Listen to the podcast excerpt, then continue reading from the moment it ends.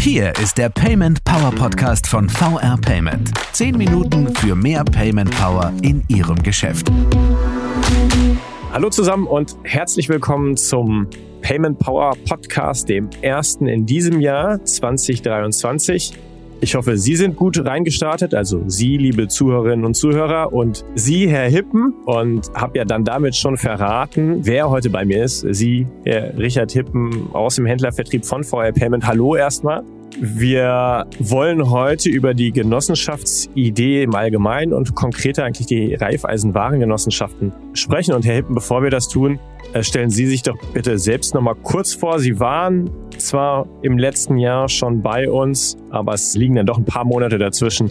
Also vielleicht nochmal kurz in Erinnerung rufen. Wer sind Sie? Was machen Sie? Ja, genau. Ich bedanke mich erstmal, dass ich äh, heute nochmal bei der zweiten Runde dabei sein darf. Wie gesagt, mein Name ist Richard Tippen. Ich bin im Händlervertrieb der VA Payment. Das heißt, ich unterstütze die Banken in besonderen Kundensituationen. Ich gehe mit den Banken ergo direkt in die Gespräche mit den Händlern vor Ort mit ins Gespräch und versuche da natürlich das bestmögliche Ergebnis für unsere Banken zu erzielen. Okay, Herr Hipp, dann fangen wir doch erstmal ganz vorne an. Jetzt ist VA Payment nicht der einzige Payment-Anbieter. Es gibt viele. Was ist denn bei VA Payment als äh, Zahlungsspezialist eben der genossenschaftlichen Finanzgruppe anders? Also was ist eigentlich der Unterschied? Als Partner der Gruppe sind wir den genossenschaftlichen Werten verpflichtet und handeln nach ihnen. Das heißt, Partnerschaft, Fairness, Vertrauen, Solidarität stehen oben ganz auf unserer Agenda, so wie wir mit unseren Kunden zusammenarbeiten. Vielleicht können Sie, Herr Hipp, noch mal kurz so das Genossenschaftsmodell auch erläutern. Sie haben in der Ihrer Forschung schon gesagt, dass Sie ja dann auch direkt bei den äh, Banken sind. Also wie funktioniert das Netzwerk eigentlich? Welche Rolle hat VR Payment und wie arbeiten Sie mit den Banken zusammen? Erstmal die Volksbanken und Raiffeisenbanken sind ja eingetragene Genossenschaften. Das heißt, jeder Kunde kann Mitglied, also Teilhaber der Bank sein. Die Mitglieder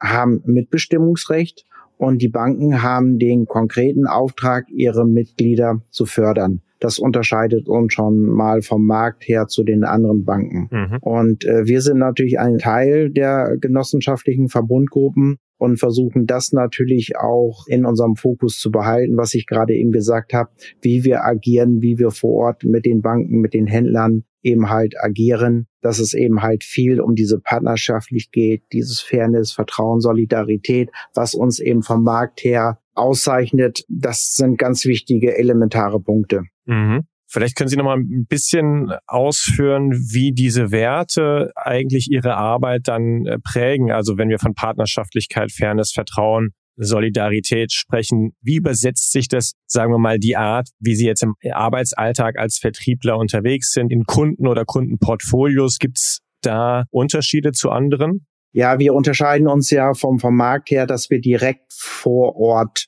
bei den Banken und bei den Kunden sind und wer mich kennt, meine Werte im Alltag sind ein Mann, ein Wort. Mhm. Das klingt immer zwar äh, sehr groß, aber das ist eigentlich das, was äh, in vier Worten zu erklären ist, dass wir im Prinzip immer ansprechbar sind, dass wir authentisch sind, dass wir nicht lange um den heißen Brei herumreden, sondern dass wir sehr versuchen immer kurze Wege und das auch umzusetzen. Mhm. Und äh, das spiegelt sich bei unseren Partnern eigentlich immer wieder oder in meiner Funktion. Das sagt eigentlich alles aus, ein Mann, ein Wort, so wie wir Ostfriesen immer sagen.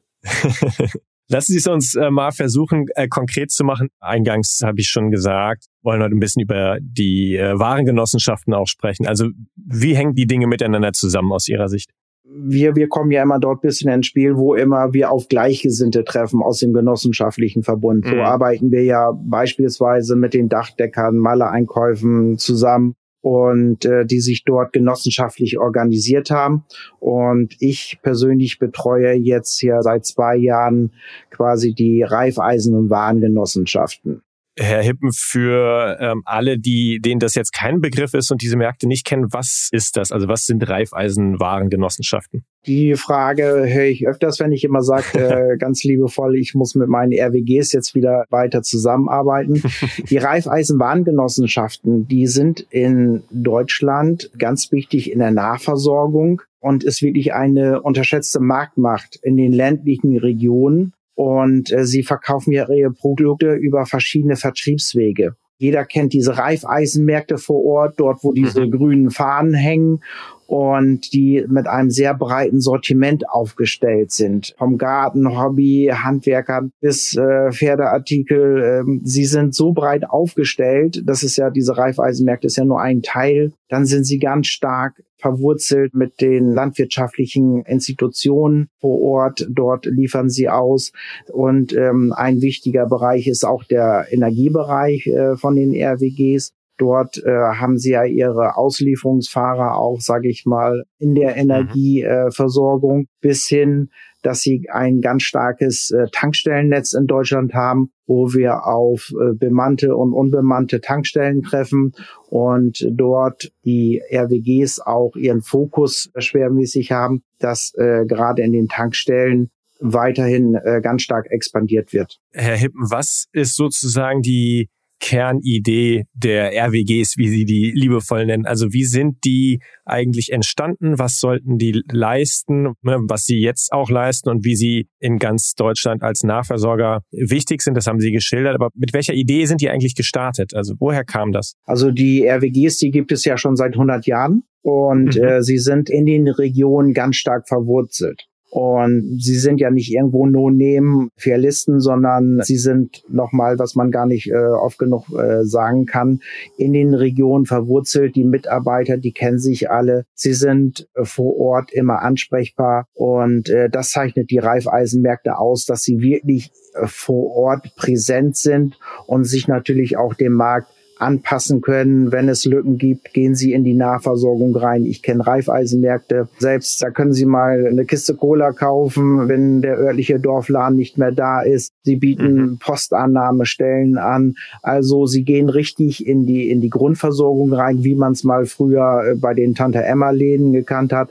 Dort passen sich den Gegebenheiten vor Ort an. Okay, sind also, haben Sie gesagt, jetzt stark in der Region verwurzelt und verwachsen, decken auch so Bedarf oder Lücken in der Versorgung der Bedarfe ab. Und Sie haben gesagt, seit über 100 Jahren und das würde ich gerne zum Anlass nehmen, mal vorauszublicken in die Zukunft. Also 100 Jahre oder von mir aus auch ein bisschen weniger, wird es denn die Genossenschaften wie die Reifeisenwarengenossenschaften auch in äh, 100 oder 50 Jahren noch geben? Also sehen Sie sozusagen die Rolle, die die spielen, die Werte, die sie schaffen, halten Sie die für aktuell auch noch in Zukunft? Ja, auf jeden Fall, weil sie ja auch den Spagat zwischen Online und Offline machen, dass dort mhm. auch der Kunde, der gerne online bestellt, auch dort fündig wird und aber ihre, ihr Hauptfokus liegt äh, direkt äh, in der Örtlichkeit vor Ort. Und da denke ich mal auch für die Zukunft das Thema Regionalität, was im landwirtschaftlichen Bereich dort aufgebaut worden ist,